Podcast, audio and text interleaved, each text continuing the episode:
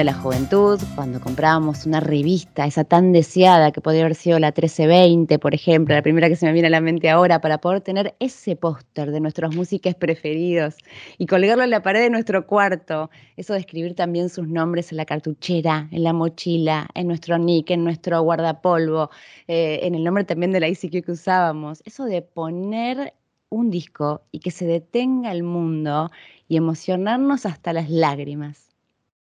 Porque esa es la experiencia de amor que vivimos muchas de las mujeres, los varones, lesbianas, eh, trans, gays, maricas, ¿no? Al, al, vivir la música, ¿no? Al emocionarnos con un disco, con nuestros ídolos, con nuestras canciones que nos hablan a nosotras directamente, ¿no? Y esa experiencia que siempre fue tan, tan trivializada por los medios, eh, es nuestra experiencia con la música. Y nosotras la ponderamos porque no podemos separar nuestra vida, nuestra forma de, disfrutar la música con nuestra historia, con lo que sentimos al escuchar. Bienvenidas, bienvenides, bienvenidos. Esto es El Póster Urgente, un repaso sobre la historia de la música desde una mirada feminista. Somos Maitena Boitis y Romina Sanelato y vamos a acompañarles en este viaje por la historia desde nuestra experiencia como periodistas musicales y como amantes de la música. Haremos un cruce entre información, reflexión y emoción.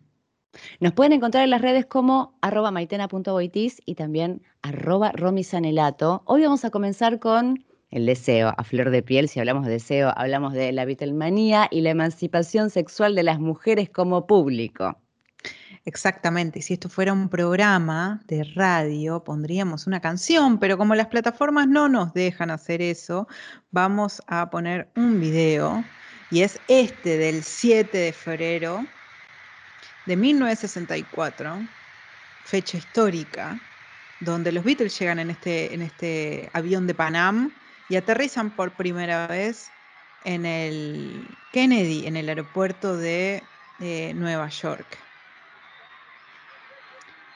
Y se pueden escuchar los aullidos, ¿no? Se pueden escuchar los aullidos espectaculares, como que nunca frenan y que le dan comienzo a la Beatlemanía.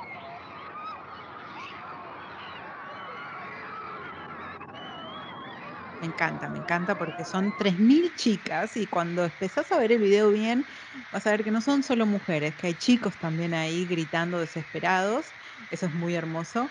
Y, hay que ponerse en el, en el, momento histórico, ¿no? Es 1960, las mujeres apenas llevaban, en Argentina por lo menos, una década y media votando, por ejemplo, eh, o un poquito menos en realidad, y en el mundo no era muy distinto.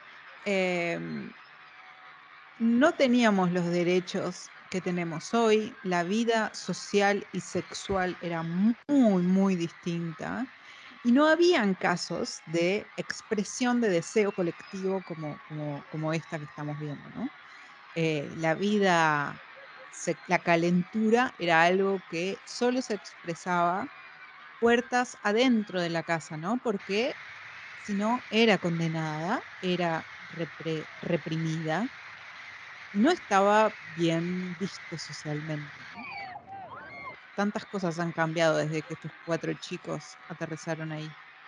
Y también eso de empoderar a la juventud automáticamente, porque creo que otro de los cambios de paradigma que ellos lograron gracias a la Beatlemanía fue esa, de ponerle más voz y voto justamente a los jóvenes, que en ese momento muchas mujeres, también esto de, comentaba Romy, la, la, vergüenza que le podría haber dado a algunas el, poder mostrar su deseo por primera vez, ¿no? Y lo que significaba para después volver a sus casas y los padres que podrían llegar a pensar de que puedan ser vistas en la televisión demostrando su fervor libremente.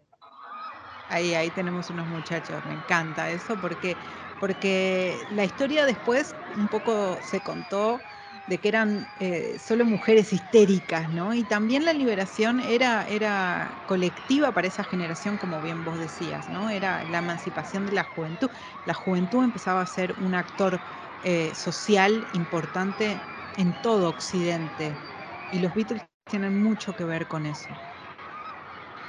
Y también se me ocurre cómo, por supuesto, todo se hace historia y Elvis eh, venía de, hacer un poco los cimientos para que esto suceda, ¿no? Porque el deseo sexual tal vez que uno encuentra en, en estos registros históricos también tienen que ver de alguna manera con Elvis, pero justo coincide con una época de Elvis en la que se dedica específicamente a su carrera de Hollywood, hace canciones como películas específicas como Viva Las Vegas y se une a grandes artistas de la época como lo era Anne Margaret, que era como la máxima estrella de Hollywood posible. Y lo querían ubicar a Elvis dentro de lo que era la mercadotecnia de ese momento, el marketing de la industria, como una estrella de Hollywood. Entonces ya era un personaje completamente alejado ¿no? De, aquella juventud en un punto, porque no se estaba presentando en vivo, tenía también otra imagen como de, ídolo inalcanzable, y venían estos cuatro pibes con cara de, podrían ser amigos, podrían ser, ¿no? El vecino, ¿no? El vecino. Eh, y, mm, está, muy bueno eso que decís porque además él es, Elvis es el padre, no solo de ellos, también, bueno, vamos a hablar de Sandro en un momento, pero es, es el, digamos, el, el padre de toda una generación de lo que va a ser después el rock eh, en Occidente, ¿no? Y, y, él utiliza y él explota al máximo em, ese, ese factor que es tan determinante en la música, sobre todo en los 60, en los 70, en los 80, en los 90, va cambiando con las distintas décadas, pero es el factor sensual, sexual en un, en un, en un frontman, ¿no? En, el cantante, en, el, en, la cara de, la cara, en el cuerpo visible de una banda, ¿no? Sí, y un antes y un después, completamente, para todos. Exacto. Y mm, volviendo un poco a este, al video, ¿no? A lo, que representa este, la Beatlemanía, ¿no? Y el, y el despertar de todas estas chicas, es interesante pensarlo desde, desde Argentina también, qué pasaba en la década de los, en los 60, qué pasaba eh, en el mundo y en nuestro país. Eh, era plena revolución sexual, era eh, el inicio los anticonceptivos, por ejemplo, para las mujeres, en las primeras pruebas y usos masivos de los anticonceptivos. ¿Qué significa eso? No? Que la sexualidad queda desprendida de la maternidad y que eso significa que entra el placer en la discusión y tiene mucho que ver con eso que estamos hablando, ¿no? Estas chicas que por primera vez eh, están expresando su deseo. Eh, y bueno, no solo eso, ¿no? Las mujeres están cambiando, están saliendo de la casa, la juventud se alarga, ¿no? Antes eras niño, digo, antes de los 60 eras niño y pasabas a ser adulto y llega un momento donde acá en los, en los 60 donde ingresa la juventud, ¿no? Entonces ese periodo antes de ser la, de la adultez se prolonga un poco. ¿Por qué? Porque empiezan a ir a la universidad, las mujeres pasan de ir a la universidad. Eh, de, pasan de esas carreras tradicionales como enfermería, como, como los oficios de, de, los cuidados, a volcarse por primera vez a otro tipo de carreras, ¿no? Empiezan las mujeres profesionales, las primeras médicas, digo, las primeras grandes camadas, ¿no? No, no la primera, pero, pero crece muchísimo a partir del 65, por lo menos en Argentina, la cantidad de alumnas y pasan de ser el 30% el 50% de eh, el alumnado en tan solo dos décadas, ¿no? A partir del 65. O sea, es un ingreso masivo en las universidades y las mujeres a tomar, a modificar los mandatos. Y esto está muy ligado también al rock, ¿no? Al, a la juventud. O sea, postergan la familia porque hay primero que saldar ciertas inquietudes personales y dentro de esas inquietudes personales está la carrera, está el deseo, está la música, ¿no? Y el deseo también en todo sentido, ¿no? Porque te escuchaba con la historia tal cual del contexto perfecto de la época. Y pensaba, claro, el deseo no solo sexual, el deseo de qué tipo de realización de vida quiere la mujer para su futuro, si es con profesión, si es con qué. También cambia la ropa, cambia el look, cambia la manera de, de cómo se mostraban frente al mundo. Entonces ese deseo creo que se aplica esa palabra maravillosa para todo. Y al mismo tiempo, como la industria discográfica, ¿viste, Romy? Rápidamente toma eso y dice, ah, para, para, acá tenemos un público cautivo al que tenemos que darle atención. Y a partir de ese momento, el público femenino forma parte todavía hoy de un público muy selectivo en que todos los artistas, especialmente la industria, busca tener cautivo. Y si es joven, mejor. Y si es joven, mejor. Mientras más, más joven, mejor, ¿no? Eh, y eso cada vez lo vemos más. Y, mm, lo más interesante para mí de, de, los Beatles en ese punto es que es una banda eh, inicial en la vida de una mujer, del deseo de una mujer, porque me parece que sigue siendo en la adolescencia el momento donde uno descubre a los Beatles, donde se enamora de una canción de los Beatles, se enamora de John, se enamora de George, se enamora de Paul. Bueno, de Ringo también. Pobre sí, no, de Ringo re, fue, parte fue uno de mis favoritos durante mucho tiempo, Ringo.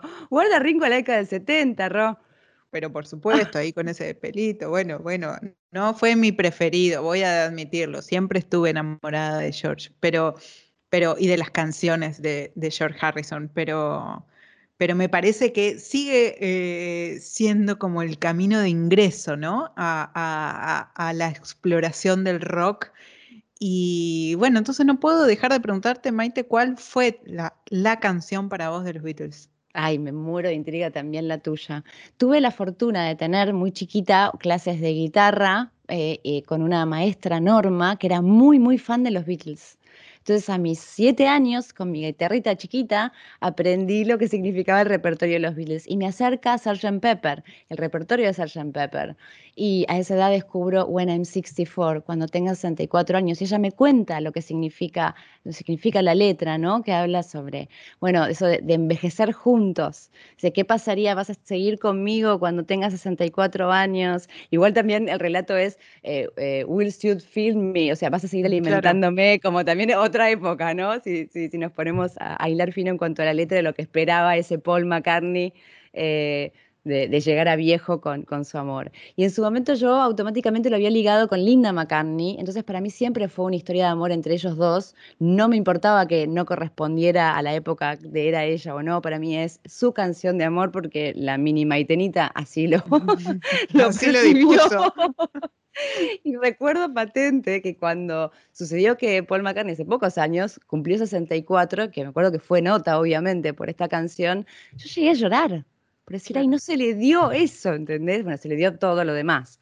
Pero quiero decir, eh, ahí, ahí también, eh, como a los, pasaron muchos años y yo ya de adulta, emocionada a los 64 años de Paul, por esa canción que, que, me hizo conocer de alguna manera y también por eso estamos tan atentas a esto de las letras y, del mensaje de, de, cómo tal vez son las primeras pinceladas que uno entendía el amor sin entenderlo, ¿no? Que te lo cuente otro, el tío Paul en este caso, ¿no? Como, ¿De qué se trataba el amor? Alguien que no, siendo, no sé, teniendo 6, 7 años, que venga alguien y te diga, mira, se trata algo de esto. Y particularmente creo que después más de grande me di cuenta, la música de esa canción tiene algo muy lindo para, para la infancia, ¿no? Hay, algo como muy, de una dulzura especial, aunque hablara de otra canción, creo como me hubiera enamorado igual.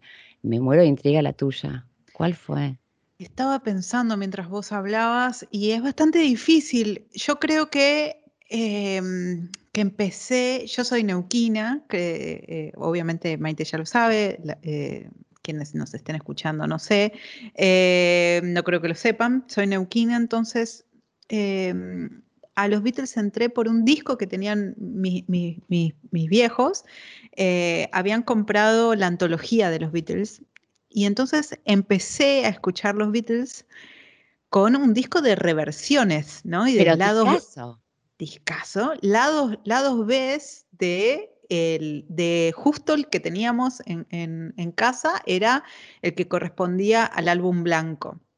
Entonces eran como versiones, ¿no? E, ese, ese disco tiene como muchas inicios, muchas, las grabaciones, ¿no? Los lados B y grabaciones y tomas del, álbum blanco. Entonces, eh, el álbum blanco creo que fue el, ingreso que tuve hacia los Beatles y de ahí empecé a ir eh, para atrás y, bueno, eh, vos Maite ya lo sabés, mi disco preferido es Revolver, pero, pero creo que que While My Guitar Gently Weeps es la canción que a mí me maravilló por completo y creo que tiene que ver por esa tristeza, esa melancolía, y para mí está muy relacionado a, viajar en la ruta, mientras escucha, porque lo escuchábamos en, la, en, el cassette.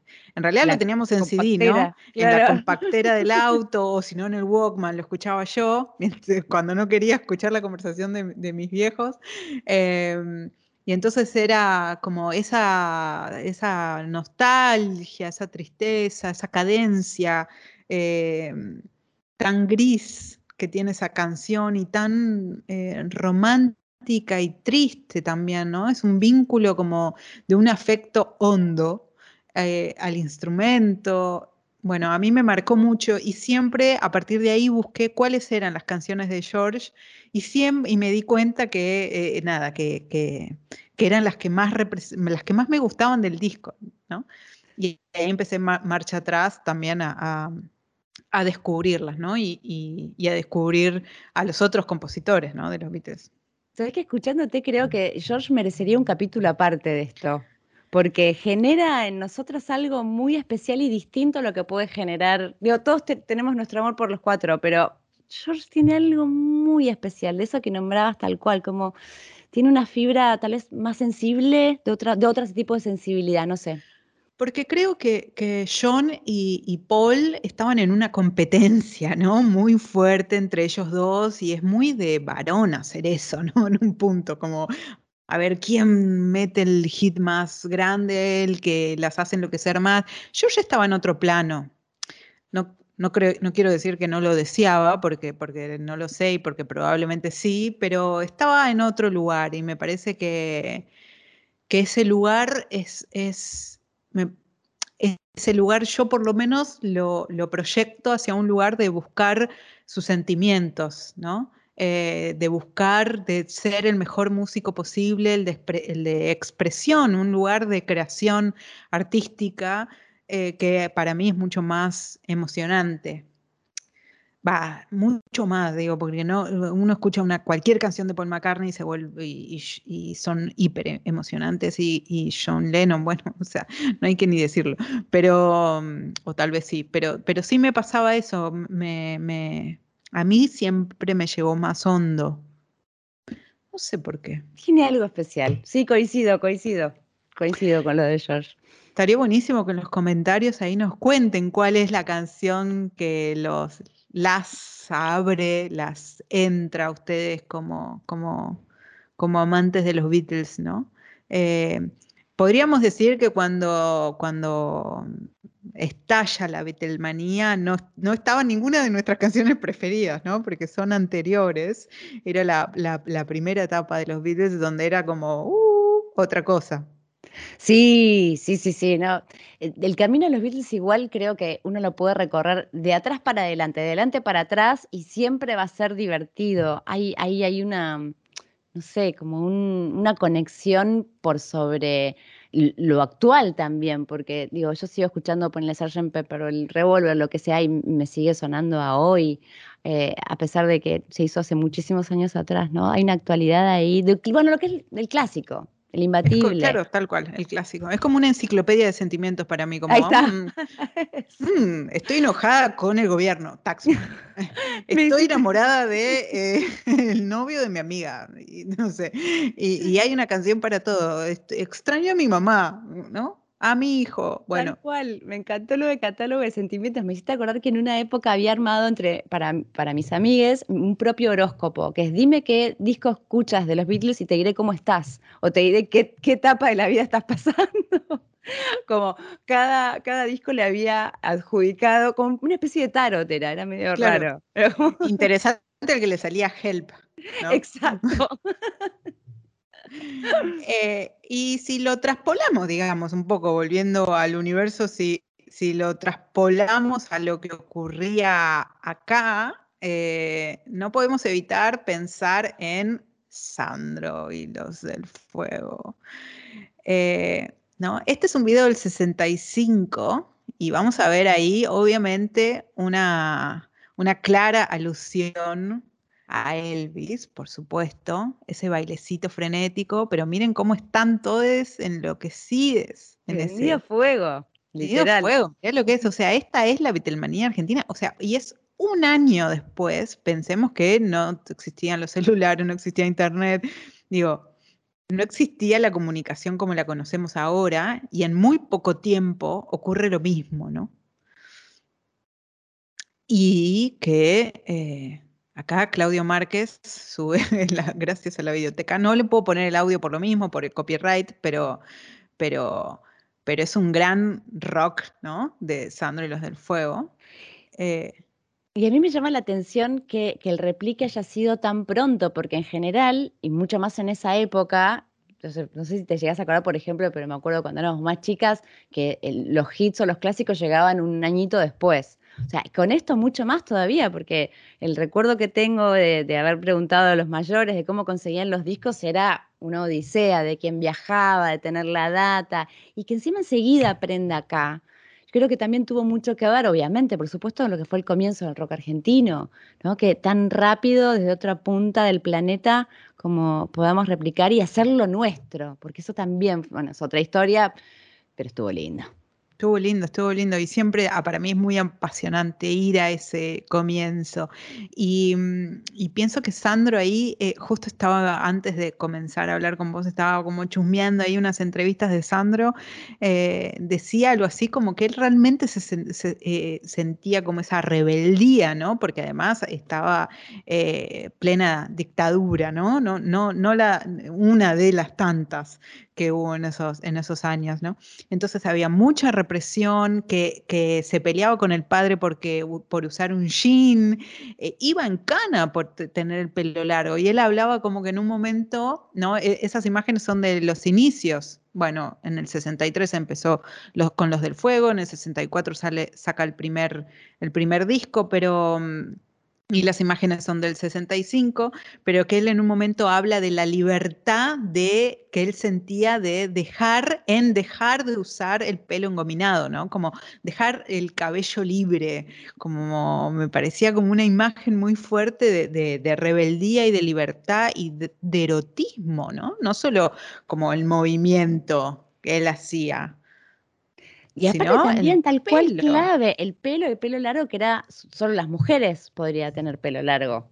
Había ahí también una cosa de, ¿no? del sexo que correspondía, del no encajar, de ahí correr un límite que hoy es, sería, es una locura, pero sí, si están escuchando, sí fue real. O sea, si tenías pelo largo, ibas en cana. Si tenías pelo largo ibas en cana, si tenías una pollera, una falda, un vestido largo así de hippie, ibas en cana, eh, ibas en cana porque casi casi todo, ¿no?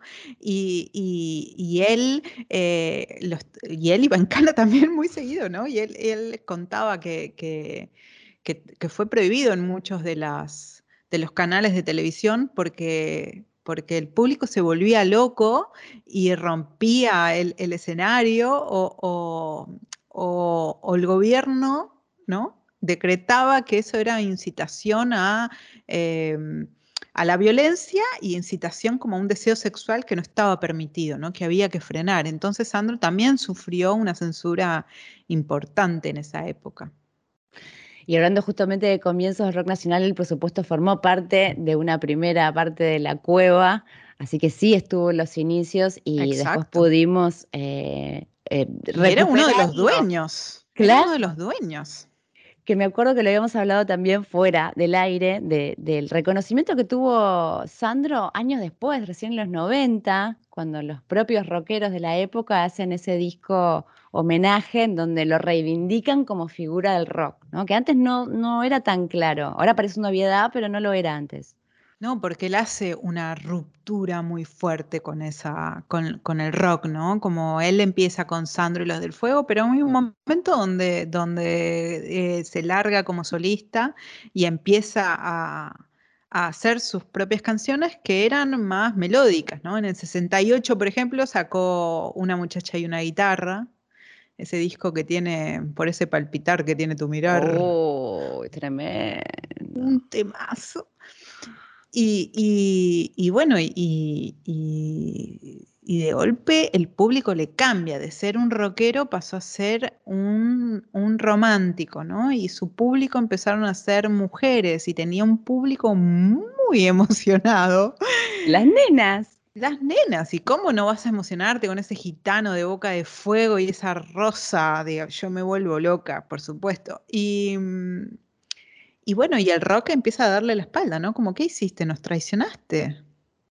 Y eran épocas en donde estaba todo muy segmentado de qué tipo de música escuchabas, no podías eh, escuchar otro tipo de música. Suena antiquísimo, pero así era. Si eras rock, no podías escuchar baladas, no, no, no, no era algo que permitido, a no ser que correspondía a una banda de heavy metal que haga buenas baladas.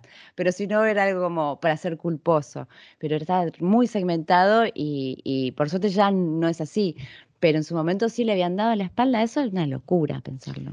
A mí me gustaba, eh, hay una entrevista que leí hace un tiempo que lo escribí para, en una versión de, mi libro está y después lo borré y me arrepiento y hoy estaba buscándola y la encontré, que es que eh, cuando le alguien le pregunta sobre la, qué le pasa ¿no?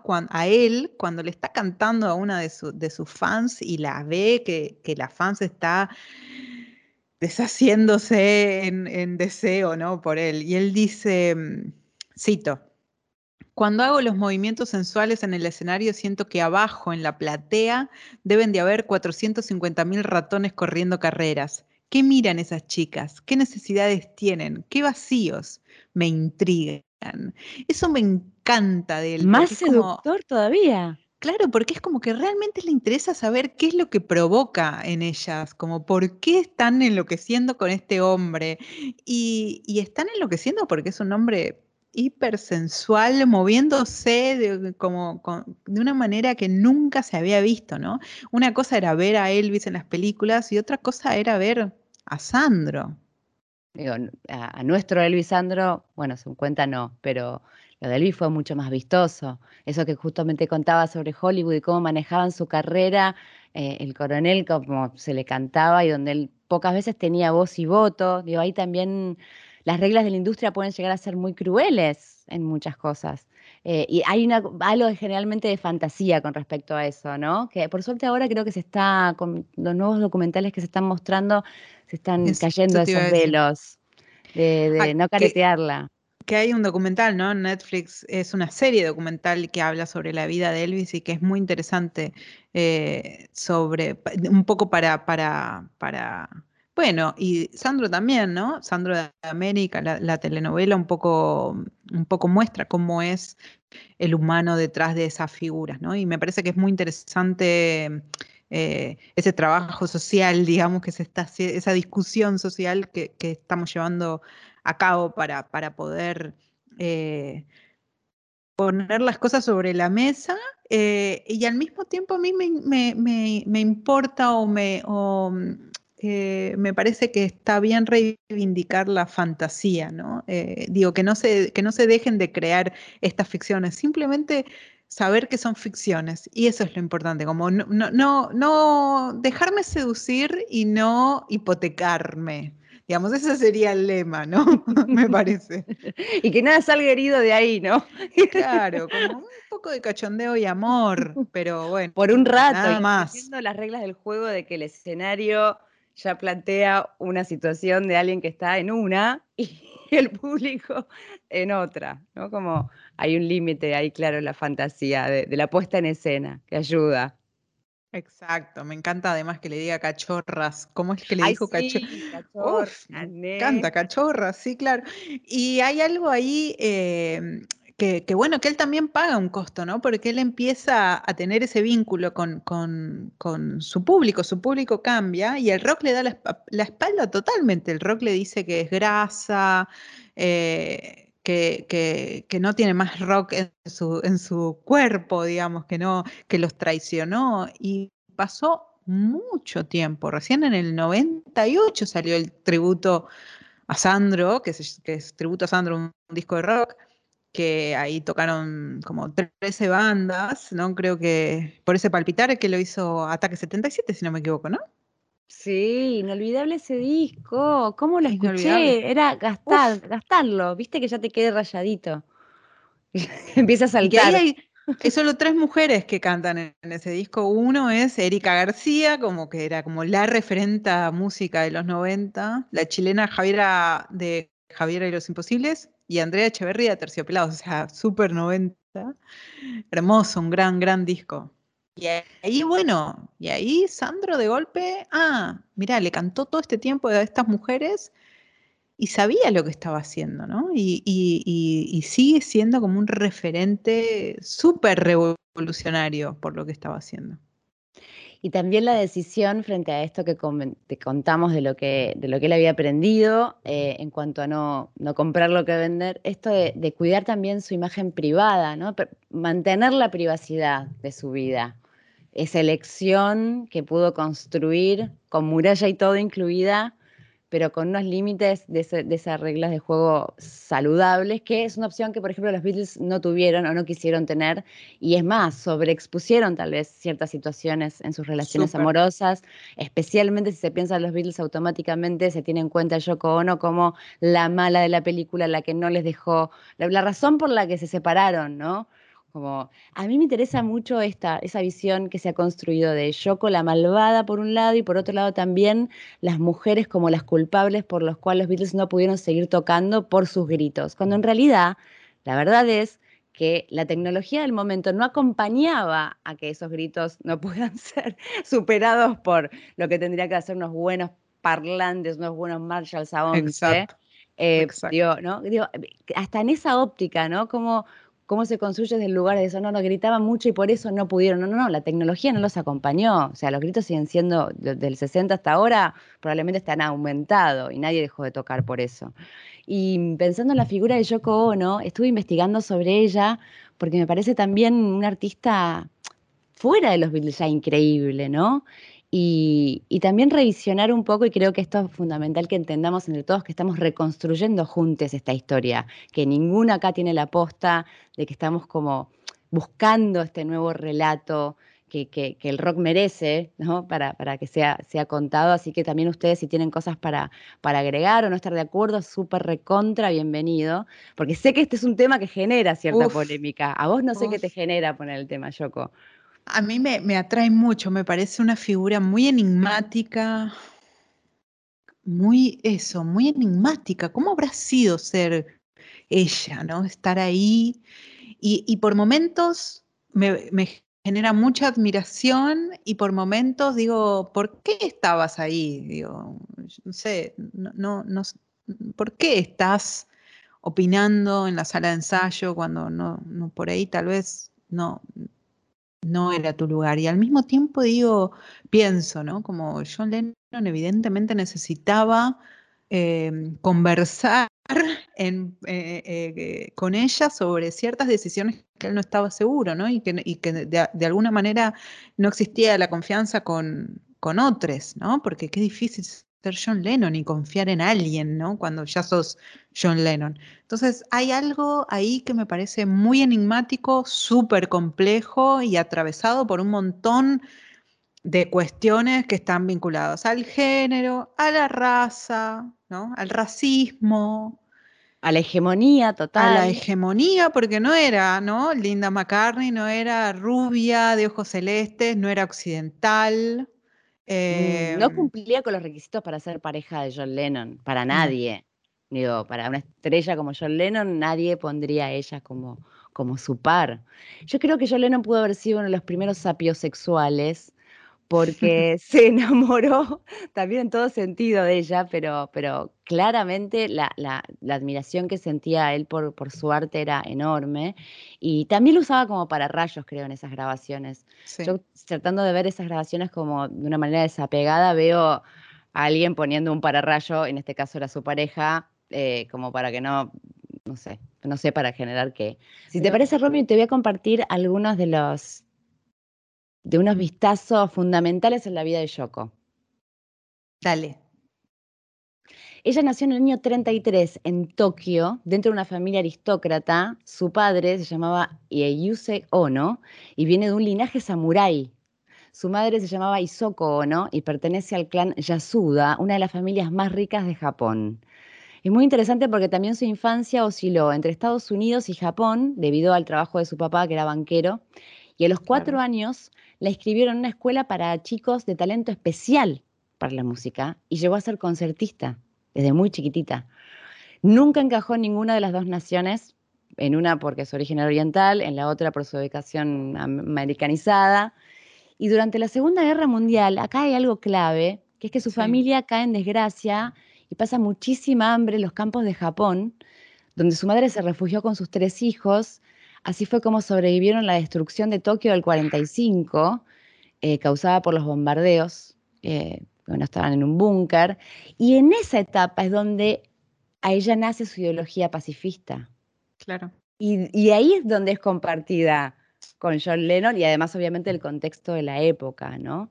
Yoko además recuerdo un hecho que la marcó mucho, dice que la comida escaseaba. Y lo mira, justo lo que hablas de la fantasía, Romy. Eh, y para animar a su hermano, le propuso escribir un menú para la cena, en papel imaginario.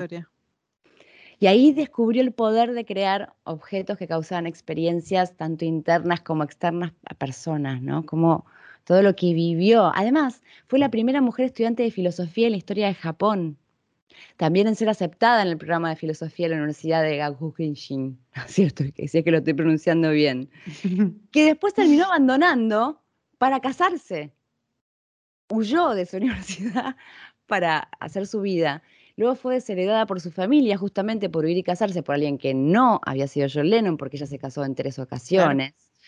Y como artista, es una artista conceptual, una de las más importantes, formó parte de Fluxus, una confederación anarquística, anarcoartística, bien digo, del 61, eh, basó su trabajo en la música, en el lenguaje, en la filosofía, eh, pionera en áreas como el videoarte, algo que estamos hablando ahora por doquier, la performance, la poesía minimalista, la música de rock experimental. A ver, para que tengamos una idea de qué artista estamos hablando, que en su obra hay 31 discos, 11 libros, 14 largometrajes y cortos y diversas otras obras audiovisuales eh, y otro tipo de instalaciones. Instalaciones, ¿no? Muchas instalaciones. Sí. Pero tiene algo para mí ella que es muy importante y que es muy disruptivo, que es su, posicionamiento político, ¿no? Porque no solo es que John Lennon se casa con una chica que no es linda, digamos, para, para, para los estándares eh, occidentales, sino que eh, se casa con una persona políticamente muy comprometida y comparte o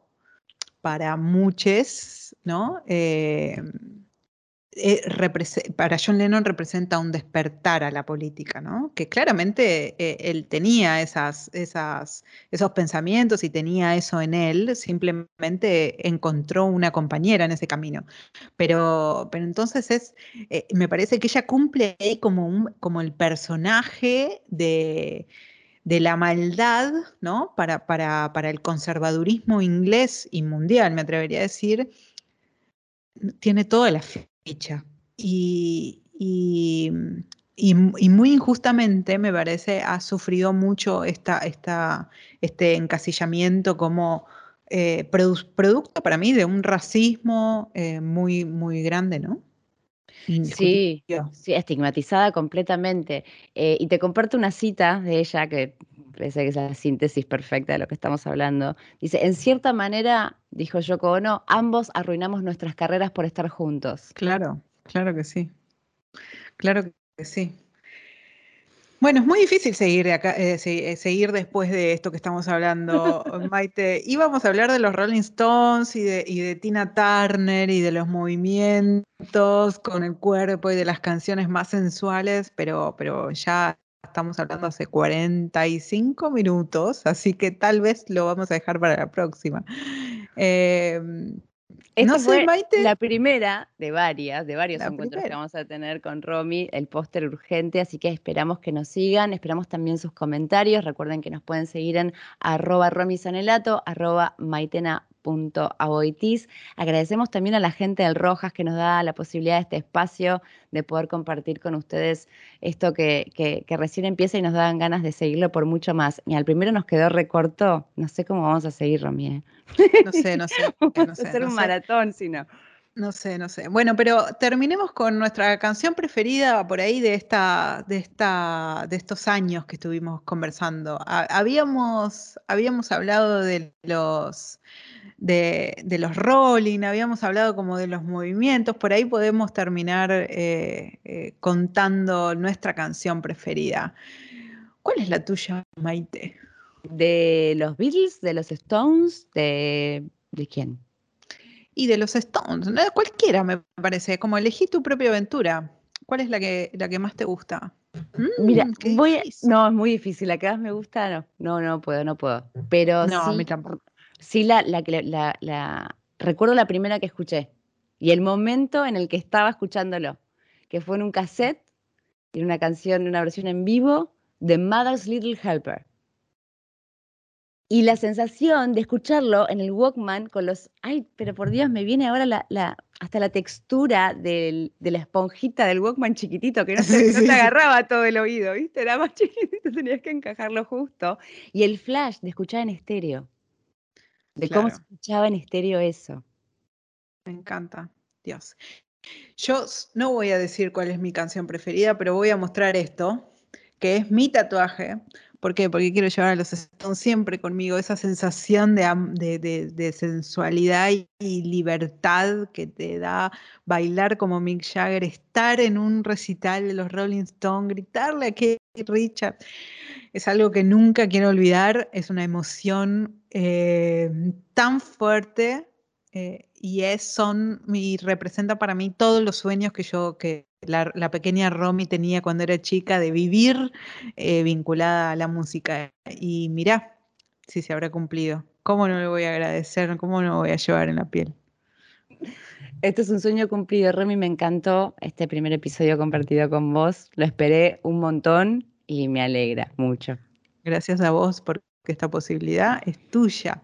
Le mandamos un beso a todos, a todas y a todos. Esperamos que nos dejen sus comentarios en las redes del Rojas, que nos manden un mensaje, em, que, que nos cuente cuáles son sus canciones preferidas de esta época, su despertar. Y nos vemos en el próximo póster urgente. Y aguante el deseo. Aguante.